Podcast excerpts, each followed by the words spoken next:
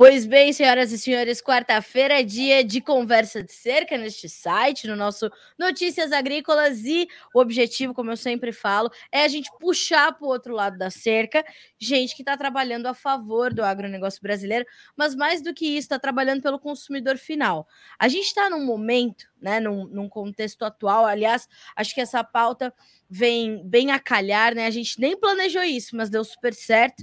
É, a gente vai falar sobre nutrição, né? Não só nutrição da planta, mas nutrição dos consumidores finais, uh, no momento onde a gente tem protestos explodindo a todo tempo em países da União Europeia, com produtores saindo da atividade, deixando a agricultura por inviabilidade. Os protestos estão acontecendo em função de regras mais rígidas ambientais que estão sendo impostas à classe produtiva sem que ela seja ouvida nas discussões.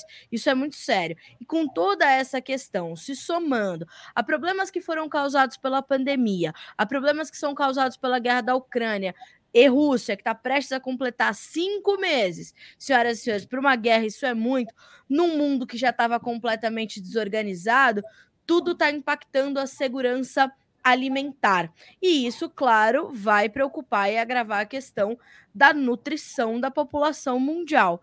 Então, a gente trata desse assunto com vários outros uh, assuntos às margens dessa desse centro, né, que é a questão da produção de comida. Então a gente está com um montão de problemas acontecendo, novos lockdowns estão acontecendo na China, a guerra continua a acontecer, os processos inflacionários vão se intensificando, a inflação está se retroalimentando e no centro disso também está a produção de alimentos. E o que, que acontece? A gente precisa entregar para esses consumidores alimentos cada vez mais uh, eficientes, inclusive na hora de nutrir as pessoas, não é só alimentar. E a gente precisa lembrar o tamanho desse planeta e as necessidades nutricionais que cada população tem. Pensando nisso, é que a gente vê profissionais, empresas, grandes mentes, como eu costumo fazer, é, é trazer sempre aqui no Conversa de Cerca, chamar essas pessoas para os bons debates, elas estão tentando trazer soluções para isso, como é o caso da ICL, que está apostando na biofortificação de algumas culturas para levar mais nutrientes ao consumidor. Porque além do consumidor que é, necessita mais, que são aquelas populações mais vulneráveis, há também o consumidor que, graças a Deus, pode pagar pela sua comida e tem sido cada vez mais exigente na hora de escolher os seus alimentos. Para a gente começar então essa conversa, eu chamei para o outro lado da cerca o Itamar Prada, que é vice-presidente em uh, de marketing e inovação da ICL, para a gente bater esse papo. O Itamar, ele é nascido em Limeira, formado em engenharia agronômica pela Exalc, nada mais, nada menos, e mestre em agronomia pela Universidade Federal de Uberlândia. Não é isso, Itamar? Eu acho que eu esqueci de dar alguma coisa aqui do seu currículo, mas isso a gente vai te apresentando ao longo desse episódio. Seja bem-vindo ao Conversa de Cerca.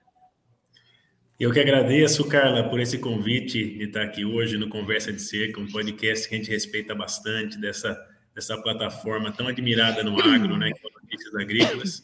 E é um prazer estar aqui hoje para conversar com você e com todos os ouvintes do Conversa de Cerca. Eu já vou deixar aqui o meu bom dia, boa tarde, boa noite para todos que, e todas que nos escutam é, em diferentes momentos aí, né? Tem gente viajando, nos escutando, tem gente dentro, por dentro da cerca, por dentro da porteira, nas propriedades agrícolas de todo o Brasil nos ouvindo e, dentro e gente nas cidades também, né? Nós estamos aqui hoje para falar de, de agronegócio, de alimentação, de produção de alimento e de saúde para toda a população, seja ela urbana e seja ela rural. Do currículo, né, você colocou pontos bastante importantes, eh, e eu, eu, queria trazer só mais um, né, que acho que ah, além de, de todo esse lado profissional que você comentou, eu, eu, sou casado e tenho e tenho duas filhas, né, e a gente sempre pensa, né, como é, nas nossas famílias. Como é que a gente pode gerar alimentos, né, cada vez com maior qualidade para levar para a mesa, não apenas da nossa família, mas de, de toda a população humana. E é sobre isso que a gente vai conversar hoje. É isso mesmo, até porque, né, Itamar, eu acho que a gente está num, realmente num contexto onde a gente tem muitas fragilidades que começam a ameaçar novamente a produção de alimentos. Uh, são situações que a gente achou uh, que estavam consolidadas, né? Que a gente não ia mais pensar que em 2022 a gente ia ver explodir uma guerra uh, entre dois gigantes da agricultura, né? Por mais que eles não sejam amplamente é, é, manchetados pela mídia, que inclusive chega à população urbana, ou que a gente fosse ver a pandemia voltar a picos completamente agressivos na China, mantendo gargalos que, que, des que desorganizam muito as cadeias produtivas, e no meio disso tudo está a questão da segurança alimentar. Acho que os últimos episódios que eu fiz aqui no Conversa de Cerca, todos eles trouxeram essa questão da segurança alimentar muito forte diante do contexto que vem se desenhando. Você tem uma perspectiva semelhante a essa? A gente está realmente com a segurança alimentar é, numa iminência de, de ficar realmente estrangulada e a gente precisar começar a pensar em outras alternativas?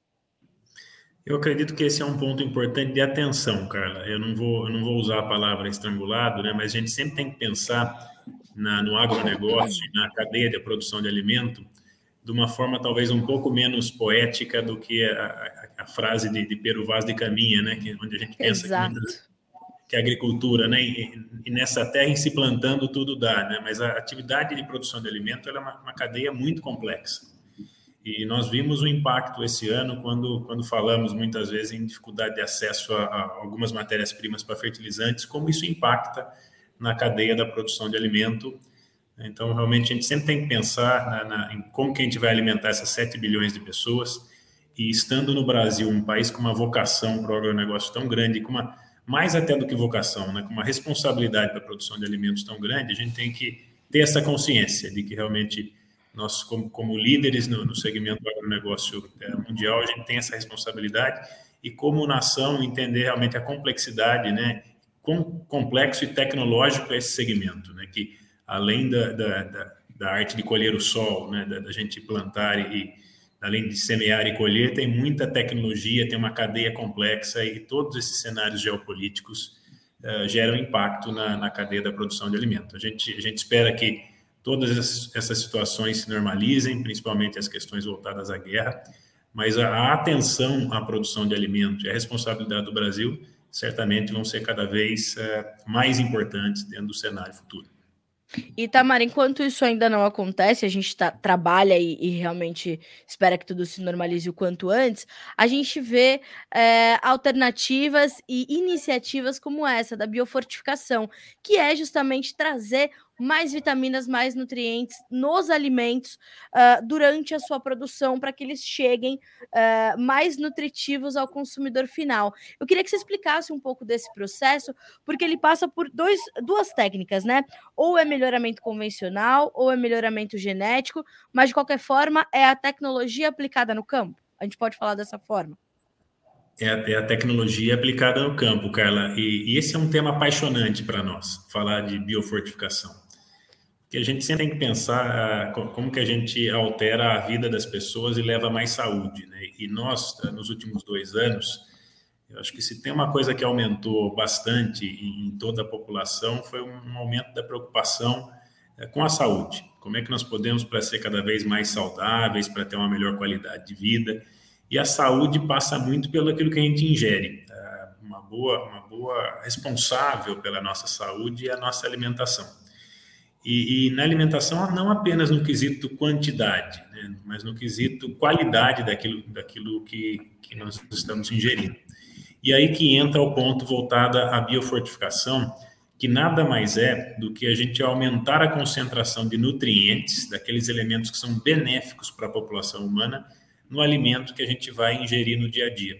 Então, a biofortificação ela é essa técnica de aumentar a, a concentração desses minerais essenciais, né, desses nutrientes, que são importantes para a saúde humana no alimento. E existem duas técnicas para isso. Uma dessas técnicas é a, é a biofortificação genética, onde os, os melhoristas, eh, os geneticistas, né, buscam variedades, cultivares eh, que tenham uma, uma capacidade de concentrar, né, de, de, ter uma maior concentração desses nutrientes naquela parte uh, do produto agrícola que a gente ingere, que a gente se alimenta, seja ela o grão, seja o fruto, ou até mesmo no caso de, de culturas em que a gente se alimenta da, da, das folhosas, né? até mesmo na folha, então dependendo do tubérculo, seja a parte que a gente ingere na alimentação, aumentar a concentração de nutrientes. E a segunda a técnica é a técnica da biofortificação agronômica, onde através da aplicação desses nutrientes, nós aplicamos na lavoura, na parte na, na, durante o ciclo de desenvolvimento dessas plantas no campo, nós aplicamos esses minerais, aplicamos esses nutrientes e eles vão aumentar a concentração eh, nos grãos, nos frutos, no tubérculo, na parte eh, de interesse alimentar dessas culturas e a gente vai levar então esses nutrientes para a população eh, ter um, um alimento mais rico, né? é o que nós chamamos muitas vezes também de uma agricultura funcional. E a gente tem alguns sonhos, né, Carla? É, e, e, e, o sonho é que as pessoas não precisem mais ir numa, numa drogaria, numa farmácia, muitas vezes, para buscar um zinco, por exemplo, né, ou selênio, mas sim que é, esses nutrientes estejam em quantidades adequadas no alimento que faz parte da cesta da alimentação das pessoas.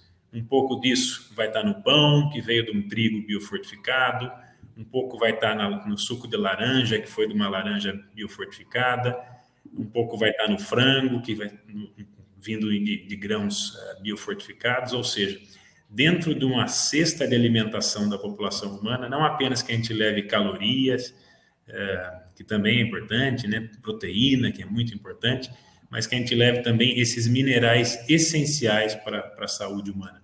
Então é, é, é, nisso que a gente que a gente se dedica, né? Até aproveitando para explorar um pouquinho mais desse tema, né? É, é, muito legal muitas vezes quando a gente trabalha com um produto industrializado, a gente olhar quais são os ingredientes. Imagina quando chegar num ponto que a gente puder chegar no supermercado e olhar para um tomate, né? E ter ali qual que é a concentração desses nutrientes é, essenciais para nós e a gente conseguir identificar aquilo e realmente vai ser uma coisa tão, tão bacana, né? a gente, e a gente entende que é nessa rota que nós estamos indo. E o nosso papel como uma, uma indústria de tecnologia no setor de nutrição de plantas é colaborar né, para abrir essas, essas estradas para que cada vez mais a sociedade tenha acesso a alimentos uh, de melhor qualidade. Era nesse ponto que eu queria chegar. A gente vai trabalhar, portanto, para ter ali é, é, para os vegetais, por exemplo, ou para mesmo produtos industrializados que venham é, a ser feitos com matérias-primas biofortificadas, a gente vai trabalhar para chegar nesse ponto de ter ali nas embalagens essa, esses teores, portanto, de nutrientes, de minerais, enfim, aquilo que é necessário e é importante para a saúde da população. A gente vai trabalhar para isso. Nós vamos trabalhar para isso, sim, Carla. E, e, existem algumas formas disso acontecer, né? Uhum. Tem, tem, alguns países, muitas vezes, que através de, de regulamentações, uh, regulamentam que uh, os, os, produtores rurais precisam aplicar determinado nutriente nas lavouras para que uh, aquele alimento fique biofortificado. Então, essa é uma, uma prática mais regulamentar, né? Onde vem uma regulamentação exigindo. Nós acreditamos que nós estamos num momento hoje que a, a principal a demanda deve vir da própria sociedade, né? A sociedade é a, é a, grande arquiteta da agricultura e, e o que a gente tem visto é que a sociedade está buscando cada vez mais agendas como a agenda da sustentabilidade e uma agenda da, da qualidade é, alimentar e da saúde.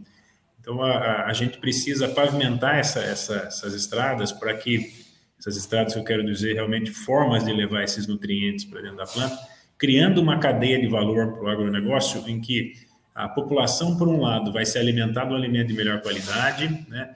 Uh, o produtor vai ser remunerado porque produziu um alimento de melhor qualidade, então a gente gera toda uma, uma cadeia e um ciclo positivo que impacta na, na, na saúde.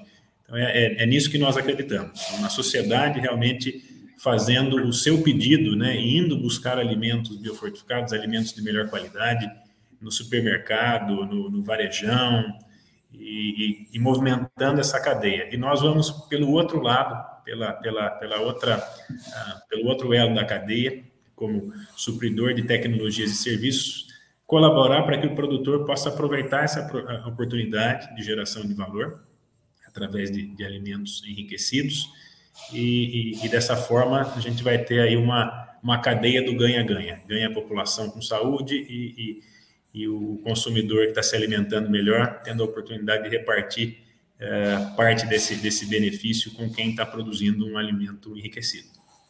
E Tamara, a gente percebe que a gente é, já vê uh, uh, alguns alimentos como como exemplo para serem esses bio, biofortificados, que estão ali na base da alimentação de uma parcela grande da população mundial, que se adequa ali aos hábitos alimentares de diversas partes do mundo. A gente está falando de batata, mandioca, trigo, arroz, e aí, na sequência, que tem, tem os mais recentes, a soja e o feijão. Quer dizer, é começar realmente pela base, portanto, o objetivo, para que a gente possa ter essa. essa não esse costume, né? Mas para que o produtor também vá é, absorvendo essas novas tecnologias que ele pode colocar em prática na sua propriedade para começar a entregar esses alimentos. É, exato, Carla. E a gente acredita muito, muito nisso, no enriquecimento uh, de uma série de culturas para que a gente consiga contemplar diferentes hábitos culturais, né? E a alimentação balanceada é, que, é, que é todas as vezes que a gente tem a oportunidade de, de fazer uma consulta, de visitar um nutricionista, é, a gente recebe né, a recomendação de ter uma alimentação diversificada. Então, o que a gente acredita é que essa biofortificação deva vir de uma cesta de alimentos. Então, a gente vai consumir é, o nosso prato colorido, né, com, com diferentes fontes de alimentos e, e num deles a gente vai ter uma, uma, maior concentração de zinco, no outro de selênio, no outro de magnésio, no outro de ferro, e por ali a gente complementa a, a necessidade nutricional das pessoas uh, no que se refere a esses minerais. Itamar, quando um produtor de batata do Brasil uh, vai até, né, vai buscar uma tecnologia como essa, qual é o processo? É, em que pé nós estamos para que o produtor. Ah, eu sou uma produtora de batata e eu quero fazer batata biofortificada. É, qual o processo? Quais são as técnicas? É, o que, que, tem acontecido hoje, já está acontecendo, para que a gente comece a ter uma maior oferta desse tipo de alimento? A sua pergunta é muito legal, Carla, porque nos dá a oportunidade de explorar um pouco mais sobre, sobre esse tema. Né? A atividade agrícola é uma atividade muito complexa, é, com uma série de decisões que são tomadas é, todos os dias no campo e com uma série de operações agrícolas. Então, muitas vezes, se a gente for imaginar um produtor de batata, ele precisa se preocupar com mais de 50 fatores de produção, que vão desde o do manejo fitossanitário, manejo nutricional, manejo hídrico, manejo varietal, cuidar do calendário da, da, de aplicações, além do que vem depois da colheita e aquilo que veio antes da, da, da, do plantio. Né? Então, realmente são atividades bastante complexas. E a biofortificação não pode ser um tema de complexidade, ela tem que ser algo simples. A gente entende que para que a gente consiga implementar novas coisas no agro, a simplicidade, a praticidade é um agente bastante importante. Então, do ponto de vista técnico, a biofortificação agronômica é uma prática muito simples. Basta que o produtor faça a aplicação desses elementos que são importantes para a biofortificação, é, através de uma nutrição foliar no momento adequado, então esse varia de cultura para cultura, para que a gente possa ter esses nutrientes sendo translocados da folha, para aquele local que recebeu a aplicação desses nutrientes, para a parte que vai ser colhida de interesse alimentar, né? seja uh, um tubérculo, ou então, se fosse uma outra cultura, um fruto, um grão, é, e, e esse, enriquecendo, então, a quantidade desses nutrientes na parte que, que tem interesse alimentar. Então, é, muitas vezes a gente pode aproveitar o mesmo momento da aplicação que o produtor faria a aplicação de um fitossanitário, então não aumentando as práticas, o número de, de aplicações no campo, e basta fazer a aplicação de, dessa tecnologia, desses nutrientes uh, no tanque de pulverização, uma prática muito simples, já corriqueira dentro das fazendas, e a gente, através dessa aplicação, aumenta a concentração desses elementos. Né? Vou citar três deles aqui, mas a gente poderia até trabalhar com outros, mas o selênio, o magnésio, é, o zinco, mas também poderíamos falar em ferro, em potássio, em iodo, tem uma série de elementos que são importantes ali é, para a população humana que a gente pode fazer aplicação via a, o alimento, né? Há muito tempo atrás, né, teve, tiveram políticas públicas, né, que hoje muitas vezes a gente é, já faz parte da nossa rotina, a gente acaba nem percebendo, mas, mas se a gente for se alimentar com sal de cozinha, né, temperar o nosso alimento, a gente vai ver que o, o sal que a gente utiliza é um sal iodado, né, para aumentar Sim. a concentração concentração de iodo que a população está recebendo. O que nós estamos fazendo é exatamente isso, mas em vez de, de uma forma a, da aplicação no alimento já depois de pronto, no processo de industrialização, é trazer esse elemento, esses elementos importantes para dentro do alimento. Então, tra trazer esse alimento para dentro do alimento, e, e, quando a gente traz para dentro do alimento, a gente aumenta muitas vezes a, a eficiência né, de absorção desses elementos pela, uh, pela, pelo ser humano. Então, essa é, o, essa é a grande lógica por trás da, da, da biofortificação. O que é completamente interessante é porque traz uma, um, uma prática que é muito uh, já está no dia a dia do, do produtor, né, Itamar? Acho que isso é determinante também para que ele possa absorver isso com mais naturalidade e se interesse mais em fazer isso. Eu queria entender como é que está esse processo aqui no Brasil. Se a gente já tem produtores trabalhando com isso, o que, que eles têm dito, quais, quais têm sido as respostas que eles têm tido uh, ao aplicar essas técnicas, como é que eles estão é, absorvendo todas essas novidades e podendo colocar tudo isso em prática para fazer um produto que, querendo ou não, é um produto diferenciado, né? Legal, Carla. É, nós lançamos essa, essa tecnologia aqui no Brasil no, no, ano passado, em 2021, né? Foi um ano da gente levar a, a tecnologia para o campo em diferentes regiões do Brasil. E esse ano aqui a nossa, a nossa expectativa é que já, já terão aí aproximadamente 100 mil hectares é, biofortificados, né, tratados com, com essa tecnologia é, aqui no Brasil. Então, nos dá a oportunidade realmente de, de, de aumentando escala, né, e com isso a gente impactar positivamente na vida é, das pessoas. Então, é uma adoção é extremamente simples, os produtores que estão trabalhando com, com o Nutridu, que foi essa tecnologia que nós lançamos no ano passado, aproveitam é, os, os, próprios momentos de aplicação é, de, de, outras tecnologias que seriam essenciais para a produção naquele momento. Então, não tem Sim. aumento de prática é, nenhuma. Então, com, com, uma dose relativamente baixa, conseguem ter esse incremento da concentração dos nutrientes.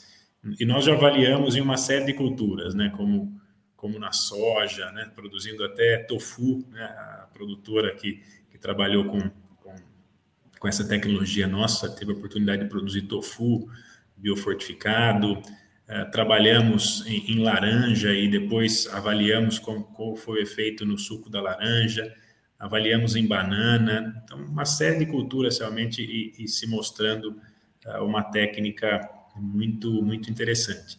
E eu queria aqui fazer só uma, uma menção né, à, à, atividade acadêmica, as universidades, aos centros de pesquisa no Brasil e no mundo trabalham com essa técnica já há, há, há alguns anos, né, algumas até iniciando algumas décadas atrás.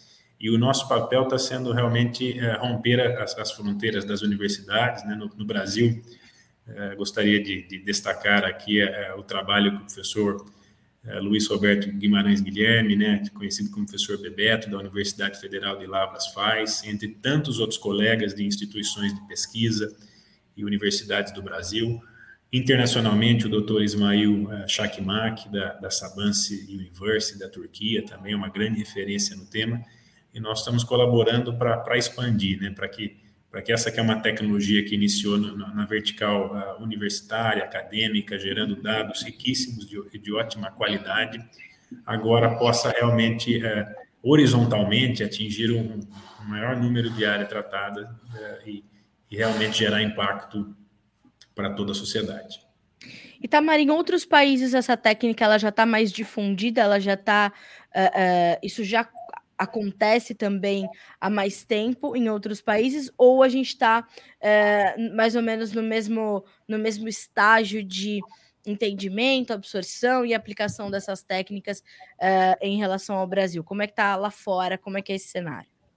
Tem, tem países que, que, que, deram o primeiro passo antes que a gente, né, antes que o Brasil, então gostaria de citar, para citar um exemplo, mas poderíamos citar uma série de outros exemplos. Na Finlândia, por exemplo, é uma, é uma prática regulamentar, né, essa aplicação de selênio nos fertilizantes já é uma realidade já há bastante tempo, mas uh, eu acredito que pela relevância que o Brasil tem na produção de alimentos, né, a gente, o, o impacto que a gente vai gerar seja maior. Sim.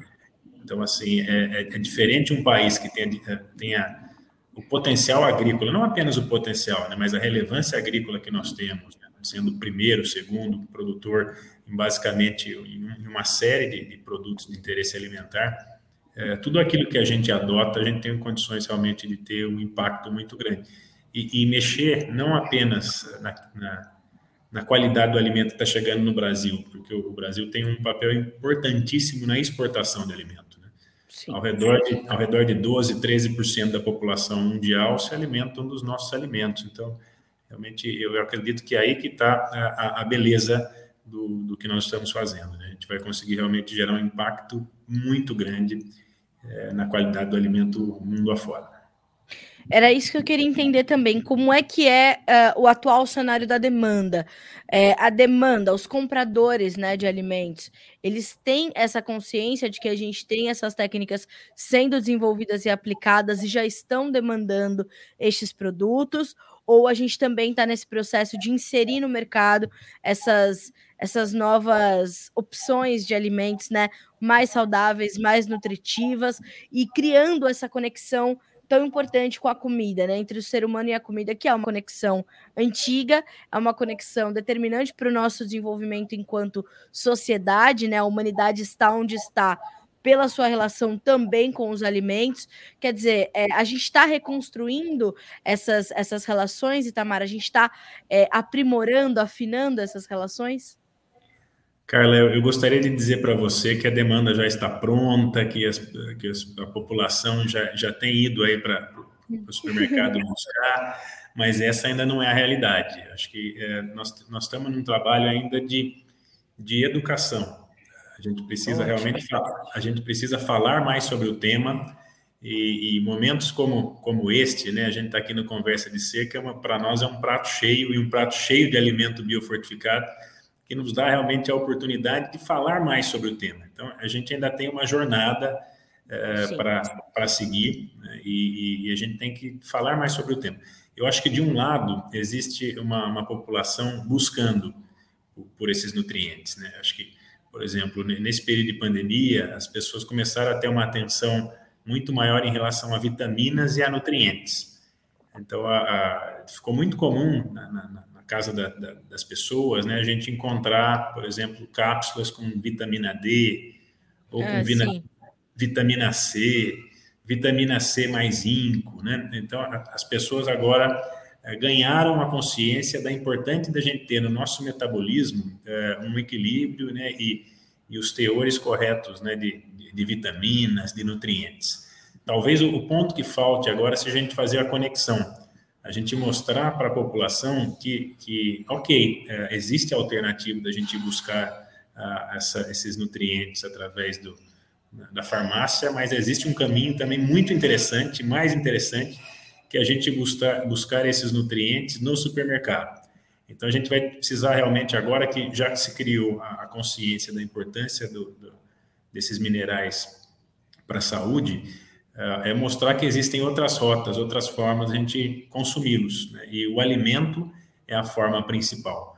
E se a gente precisar não colocar uh, sinteticamente na hora da produção uh, do alimento, do processamento do alimento, colocar antes no produto agrícola, né? e, o, e, o, alimento naturalmente já vir com esses elementos é, é muito melhor.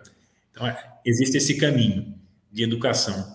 E aí, quando a gente está aqui, né, falando no Conversa de Cerca, quando a gente vai para Notícias Agrícolas, a gente começa realmente a, a, irradiar esse tema. E vai ser importante a gente realmente romper a, a, as fronteiras né, da, dos municípios, das cidades, falar com, com a população uh, urbana também a respeito disso, e, e, aí vai ser, um, vai ser um caminho.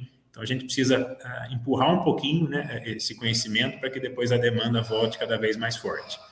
Logicamente, tem pessoas que já, já têm acesso, um acesso maior à informação e que estão buscando por esse tipo de alimentos. E a gente é, é, espera que essa tendência siga um crescimento exponencial. Nós estamos ainda no comecinho da curva, mas daqui a pouquinho a gente tem é, plena convicção de que isso vai crescer bastante.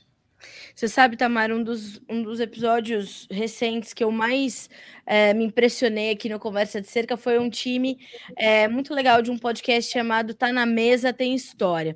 É, é uma jornalista ela se formou comigo e depois seguiu um outro caminho e, e trabalhou nas grandes multinacionais do setor uh, e se juntou a um chefe bastante jovem e uma outra jornalista mais experiente que também estuda a história dos alimentos e essa relação dos alimentos com as pessoas, né? E, e, e pensando gerações e gerações para comendo, conhecer uh, aquilo que está no nosso prato e saber o que mais pode entrar no nosso prato para que a gente tenha essa essa relação é, saudável realmente com a nossa alimentação, mas mais do que saudável na questão só dos, do teor de nutrientes, de vitaminas, de proteínas, da diversificação do prato, mas o, o respeito que a gente tem que ter pela comida, né? Uh, o caminho que aquele alimento fez para chegar até a tua mesa e o caminho que o alimento fez na natureza para que hoje ele possa ser produzido em escala, possa ser produzido de forma segura, mesmo que ele é, ainda necessite da utilização de alguns agroquímicos, né, que vão ser é, necessários para a gente fazer agricultura em escala, eles serão necessários, são necessários, é, e eles contam essa, essa história da comida muito baseado nessa necessidade da educação. A comunicação educativa ela tem uma eficiência muito grande, né? E quando a gente pensa em alimento é, e comunicação, acho que a gente tem que realmente bater nessa tecla da educação, da comunicação que educa, né? Que, de, que dissemina o conhecimento. Uh, a gente, é, a, enquanto a gente está tratando aqui de biofortificação, a grande mídia ainda está falando que o Brasil, é, né, erroneamente noticiando que somos líderes na utilização de agrotóxicos, um termo que a gente nem usa mais, né? Enquanto a gente está trabalhando para ir compensando as coisas, enquanto o Brasil já não é mais há anos líderes na utilização de, de defensivos, né? De, de, da forma que for. Então, acho que quando a gente pensa é, em, em garantir que a gente possa entregar para a população brasileira e mundial um alimento é, mais rico, mais seguro, mais saudável, mais nutritivo, faz parte da educação, né? A gente começa. É, é, quando a gente começa, a gente começa a aprender a comer antes da gente começar a aprender a pensar, a falar, né? E, e a gente cria essa relação efetivamente com a comida, essa relação com a, a, a, o alimento, e quando a gente tem uma, uma iniciativa como essa de entregar algo a mais faz parte dessa, desse processo educacional e, e comunicacional também, né, Itamar? Olha, Carla, você tocou em pontos aí que são uh, fundamentais. Eu acho que realmente a gente associar agora comunicação com educação para a cadeia da produção de alimentos é, é, algo, é algo importantíssimo. E a gente precisa ter realmente essa, essa conexão integral, essa, essa conexão cidade campo é, integral. A gente tem ouvido tantas pessoas, né, que são referências, que são pessoas que a gente admira e respeita, falando sobre esse tema, né? Para citar alguns deles aqui, o, o, consultor Marcelo Prado, né? O Tejon, o doutor Roberto Rodrigues, tem tanta gente trabalhando nessa causa de realmente estreitar essa comunicação da cadeia como um todo, porque nós, é, a gente tem que ter uma admiração né, como nação da nossa vocação. Nós temos uma, uma, vocação de produção de alimentos e não pode ter realmente uma vocação mais nobre do que essa.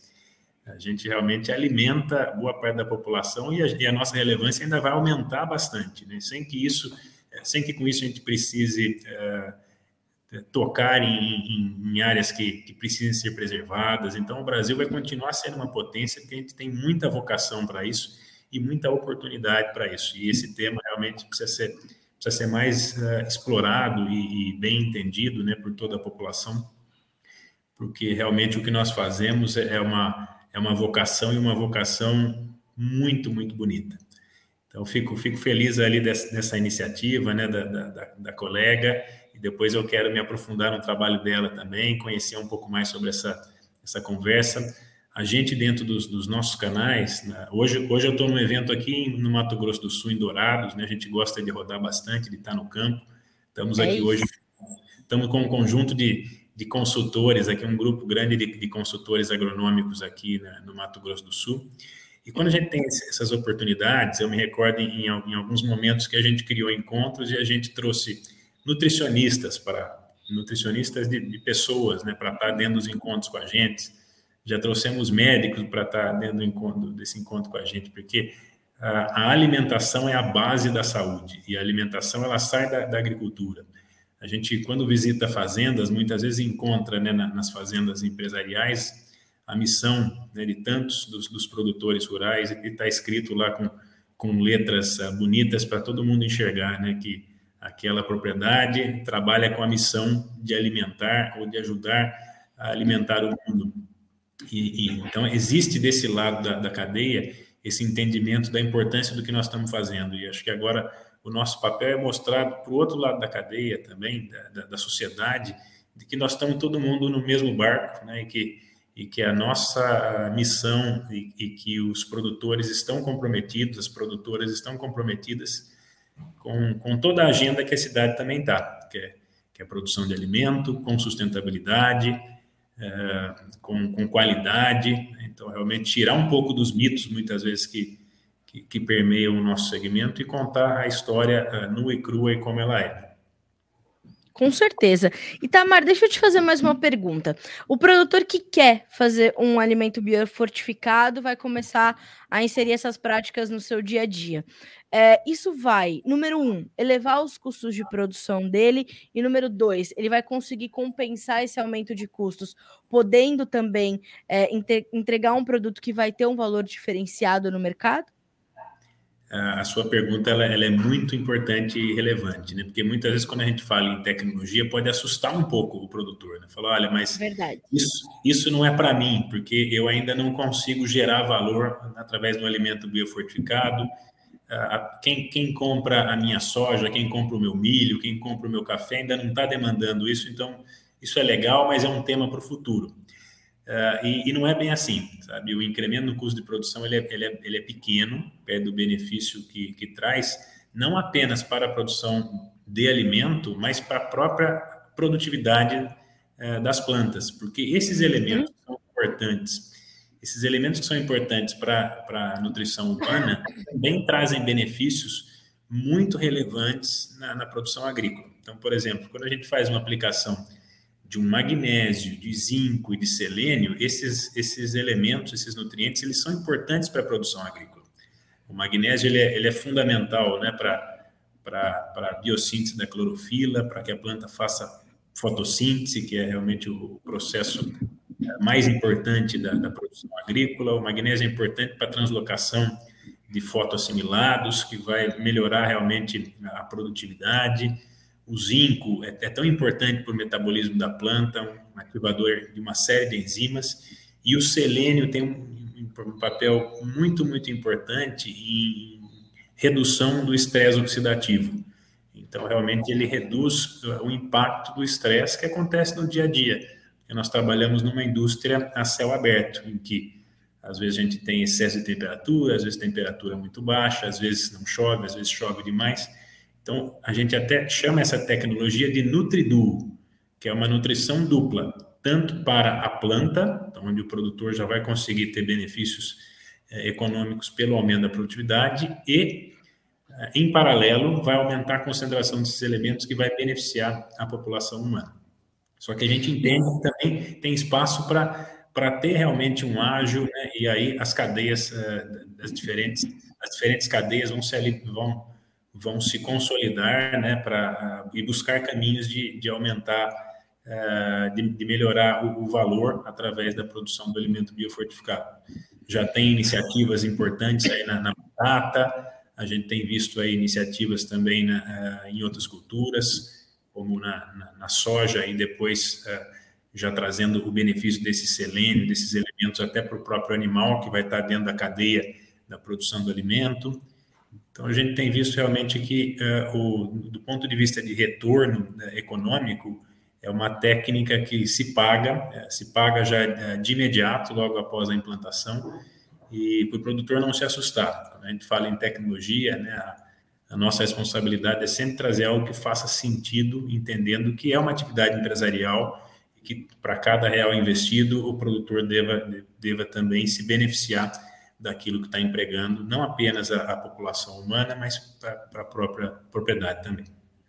Eu te fiz essa pergunta, Itamar, porque nos últimos dias a gente viu a China protocolar um documento na Organização Mundial do Comércio pedindo algumas, ou começando a falar sobre algumas mudanças no, na, na soja que ela gostaria de receber do Brasil. Então, eles querem mais proteína, mais óleo e menos umidade, que é o melhor dos mundos, naturalmente. E a gente sabe que, embora a, o status da soja brasileira seja seja muito positivo. A gente tem maior teor de proteína e maior teor de óleo em relação aos nossos concorrentes.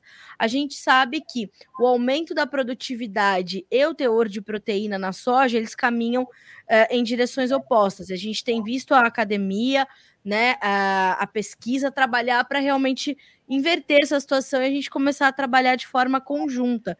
E a gente vê os consumidores cada vez mais exigentes, seja de produto final ou seja de commodity, matéria-prima para fazer esses alimentos, né? E a soja é um exemplo disso. A gente já tem, como eu falei, uma, uma, um padrão de classificação bastante elevado e a gente vê o nosso principal cliente pedir algumas modificações. E justamente é, essa, isso tudo começa quando a gente pensa na nutrição, na estrutura da planta, na questão climática, nas condições de relevo, nas condições todas em que uma planta se desenvolve, a gente está falando de um, um já um, uma, uma, um organismo completamente delicado, que, que é uma semente, né, seja do que for, é um organismo vivo, e depois a gente vai tratar a planta como um organismo vivo também muito delicado, mas com a sua resiliência muito natural. Então, a gente sabe que essas, exigen essas exigências elas vão aparecer. E se a gente pudesse antecipar elas e chegar com esses produtos antes mesmo deles serem demandados, a gente já vai ter uma competitividade completamente diferente, né? Com certeza, Carla. Eu acho que na biofortificação a gente está chegando na frente. Mas você deu, deu a oportunidade da gente conversar também sobre essa questão da proteína agora, né? Talvez seja até um tema para a gente falar um dia num outro podcast, mas esse é um tema que está esse é um tema que está tão quente nos últimos dez dias, né? Nos, nos grupos ali de, de, de, produtores da, da, cadeia da soja. Esse é um tema realmente que está essa essa, essas primeiras notícias né, sobre uma mudança de comportamento do nosso principal cliente da China. E, por um lado, nós estamos bem posicionados frente aos, aos nossos aos concorrentes do Brasil né, na, na, produção de soja em relação ao teor de proteína. E, por outro, eu vejo que a gente tem que olhar isso como uma, uma oportunidade. Né? Se existe realmente esse primeiro sinal, eu acho que a gente tem que estar atento e, e buscar realmente caminhos para aumentar o teor de proteína. Como você uh, bem colocou, né, Carla, uh, a gente tem uma, uma, uma tendência né, de ter uma relação inversamente proporcional ao aumento da produtividade impactar no teor de proteína, mas tem uma série de fatores que podem colaborar para a gente aumentar uh, o teor de proteína nos grãos, dentre eles a, a, nutrição de plantas. Nós sabemos que para a produção de proteínas, a planta precisa de, de nitrogênio, precisa de enxofre? Na soja, a gente não faz aplicações relevantes de nitrogênio, mas se a gente fizer aplicação daquilo que é importante para a gente otimizar a, a, fixação biológica de nitrogênio, que seja uma inoculação de qualidade, né? manter um solo equilibrado para uma boa, um bom desenvolvimento do sistema radicular, né? uma boa sobrevivência dessas bactérias que foram aplicadas, a aplicação de níquel, de cobalto, de molibdênio, que são é, elementos nutrientes importantes para o processo de fixação biológica além de enxofre, de outros elementos, a gente vai realmente conseguir uh, ter, ter, teores melhores uh, de proteína nos grãos. Então, é um caminho, é mais uma oportunidade que surge aí para a ciência, uh, para a ciência, para as companhias, para os produtores, para a gente trabalhar todo mundo de mãos dadas aí para encontrar os caminhos. Eu acho que a gente já tem algumas respostas, ainda temos bastante perguntas, mas a gente já tem aí direções importantes para colaborar uh, nesse tema. E realmente vem, vem exigência, né? Acho que, como você colocou, a gente está bem posicionado, mas vale a pena a gente olhar para frente, ver o que, que, isso traz de tendência. Né? No caso da, da cana-de-açúcar, né? a, a remuneração de quem produz está eh, voltada à quantidade de açúcar que a gente consegue extrair. No caso da, da, da laranja, está muitas vezes associado ao brilho. Então, realmente, é, é, é, natural a gente entender que realmente essas, essas demandas, elas elas apareçam, né? E a gente tem que se preparar para conseguir gerar valor na cadeia, principalmente quando nós já ah, notoriamente sabemos que a gente está melhor posicionado do que uh, outros concorrentes da nossa nação. Completamente. Itamar, para a gente é, caminhar para o final, eu queria também entender se toda essa prática ela ajuda na construção ou na, na manutenção de bons perfis de solo. A gente tem visto também nos últimos anos uh, todo, toda uma discussão em torno de como a produtividade e a qualidade daquilo que a gente tira da terra está completamente é, conectado à construção de bons perfis de solo. Inclusive, há dois ou três anos, o vencedor do prêmio né, World Food Prize, que é um prêmio quase o Nobel da Agricultura, foi para um doutor em solos, né? Ele tem uma vida dedicada, acho que são 50, 60 anos, debruçado sobre a saúde dos solos. Como é que uma, uma prática como essa da biofortificação ajuda nessa construção de perfis de solo? Há uma relação entre as duas coisas? Na agricultura está sempre tudo interligado de alguma maneira, mesmo que seja um pouco mais indireto, né? E, e, o perfil de solo ele é um tema realmente que, que tomou conta da, da, das conversas uh, das consultorias, dos produtores né, na academia né, nessa última década, e que bom que é assim, né? A gente está cada vez valorizando mais a saúde do nosso solo e a fertilidade do solo num, num aspecto mais amplo, no aspecto químico, físico, biológico. Então, os produtores estão cada vez mais, uh, mais conhecedores da, de técnicas, mais conhecedores das estratégias para melhorar a fertilidade do solo a, biofortificação uh, diretamente ela teria um impacto maior no, no, alimento, né? Mas certamente tudo aquilo que interfere na, na, na, produção das plantas, a gente vai ter um impacto muitas vezes no resíduo que é, que é deixado pela, pelas outras partes, né? De, de daquela que não é colhida, que fica no, nos cestos culturais. Então a gente vai indiretamente sempre tem um efeito benéfico também uh, para para o perfil do solo, para a fertilidade do solo no, no longo prazo. E, especificamente, é menos direto para a biofortificação. Mas esses são dois temas que vão andar em, em conjunto ali na, nessa, nessa estrada da, da, da tecnologia para o agro. De um lado, uh, o perfil de solo, e a gente cada vez mais valorizando o solo uh, como a, a, base da nossa agricultura, e de outro, caminhos para a gente melhorar ali a, cada vez mais a qualidade da produção de alimentos. Olha, Itamar, um grande prazer receber você aqui no Conversa de Cerca, do outro lado da minha cerca, né, como eu costumo dizer. E eu gosto muito de trazer essas, essas inovações, uh, porque eu acho que elas são os tijolos que vão construir as pontes entre uh, a população urbana e a população rural. Né? É, a população urbana precisa, a, a sociedade precisa saber cada vez mais que a sociedade rural vem trabalhando para o bem da sociedade urbana, né? Que somos todos partes de um mesmo organismo. E não dá para a gente viver sem aquilo que acontece na cidade e a cidade sem uh, aquilo que acontece e vem do campo. Então, quer dizer, enquanto a gente continuar segregando, a gente não vai avançar.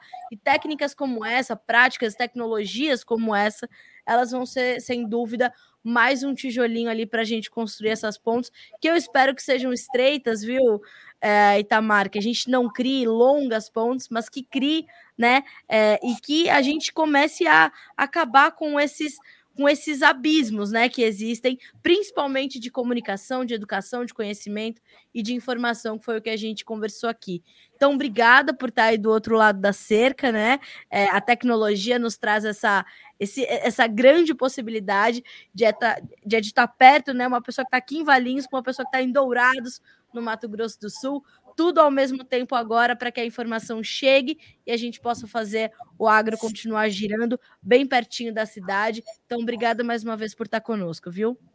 Carla, eu é que agradeço, foi um prazer enorme estar aqui com você hoje. Né? Admiro muito o seu trabalho, o trabalho de, todos os colegas aí da, Conversa de Seca e do Notícias Agrícolas. Para nós da ICL é uma grande oportunidade estar aqui conversando com você, contando um pouco mais da nossa história, do que a gente faz, né?